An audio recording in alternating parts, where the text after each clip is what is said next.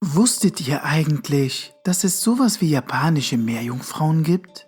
Ningyo, so nennt man die fischähnlichen Wesen aus dem japanischen Volksglauben. Sie existieren schon seit Jahrtausenden und werden als affenmäuliges Seemonster mit spitzen kleinen Zähnen beschrieben. Wie ein Fisch wird ihr Körper von glänzend goldenen Schuppen bedeckt und ihre Stimme soll der einer singenden Lerche oder einer leisen Flöte gleichkommen. Angeblich soll es Menschen geben, die einen Ningyo verzehrt haben. Den Überlieferungen nach soll ihr Fleisch schmackhaft sein und jeder, der es isst, soll viel länger leben als gewöhnlich. Man glaubte jedoch, dass das Fangen des Yokais starke Stürme und großes Unglück bringen würde. Fischer, denen ein Ningyo ins Netz ging, warfen ihn daher unverzüglich zurück ins Meer. Ningyo, die an die Strände gespült werden, gelten für Japaner als Omen des Krieges oder des Unglücks. Ningyo gelten als japanische Meerjungfrauen, doch unterscheiden sie sich völlig von denen, die wir in der westlichen Welt kennen. Denn sie ähneln eher Fischen mit einigen menschlichen Zügen, wie beispielsweise hässliche und deformierte fischähnliche Gesichter oder sogar grotesk aussehende menschliche Körper mit langen Armen und knochigen Fingern und sehr langen Krallen. Ihre Größe kann variieren. Manchmal sind sie so groß wie kleine Kinder oder auch riesige Seehunde. Ningyo stammen den Legenden nach aus dem Pazifik und leben vorzugsweise im japanischen Meer. Doch im Gegensatz zu den Meerjungfrauen aus dem Atlantik sind sie furchterregende Seeungeheuer und keine wunderschön anzusehende und verführerische Gestalt. Auch die uns bekannten Meerjungfrauen mit dem typischen menschlichen Körper und den Unterleib eines Fisches werden seit Anfang der Edo-Periode an den japanischen Küsten des Öfteren angetroffen.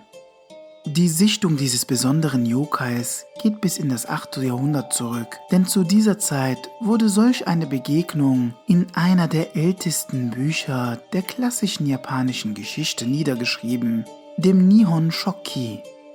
Wie schon eben erwähnt, soll das Essen von Ningyo-Fleisch das Leben verlängern. Doch manche Menschen glauben sogar, dass es ewiges Leben und Jugend spenden soll. Was dem Monster aus dem Ozean den Platz in vielen Erzählungen geschaffen und es ziemlich bekannt gemacht hat.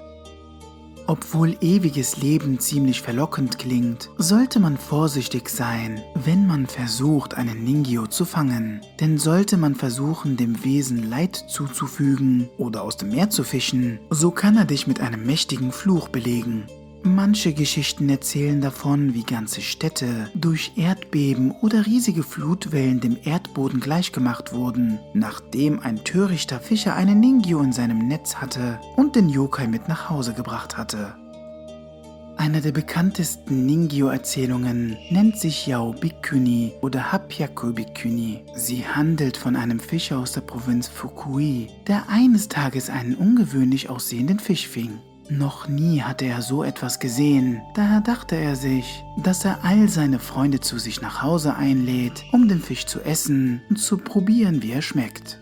Während der Fischer das Essen vorbereitete, dachte sich einer der Gäste, dass er sich einmal anschaut, was es denn Leckeres zum Essen gibt. Daher schaute er vorsichtig in die Küche hinein, nur um entsetzt festzustellen, dass der Fisch, den der Fischer zubereitete, einen Kopf mit menschlichem Gesicht hatte. Der Mann warnte daraufhin alle anderen Gäste, keinesfalls etwas vom Fisch zu essen. Als der Fischer nun fertig war, servierte er seinen Freunden den Ningyo. Alle wickelten das, was ihnen angeboten wurde, still und heimlich in ein Tuch und ließen es in ihrer Kleidung verschwinden, damit sie es auf dem Heimweg draußen wegwerfen konnten. Doch einer der eingeladenen Männer war so betrunken, dass er vergessen hatte, das Stück Fleisch wegzuwerfen. Zu Hause angekommen, stand seine kleine Tochter an der Tür und fragte ihn, ob er ihr ein Geschenk mitgebracht hatte. Daraufhin gab der Mann dem kleinen Mädchen das Ningyo-Fleisch. Er bemerkte kurze Zeit später, dass er einen schrecklichen Fehler begangen hatte und versuchte zu verhindern, dass seine Tochter davon isst, da er befürchtete, dass es vergiftet sei.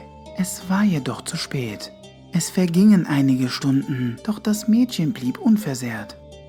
Jahre vergingen und das Mädchen wurde erwachsen und heiratete. Doch mit einem Male alterte sie plötzlich nicht mehr. Ihr Ehemann starb und sie heiratete immer und immer wieder, doch trotzdem behielt sie ihre Jugend. Irgendwann hatte sie genug von diesem Leben und sie beschloss, als Nonne durch allerlei Länder zu ziehen. Irgendwann kehrte sie jedoch an ihren Heimatort zurück, wo sie im Alter von 800 Jahren starb.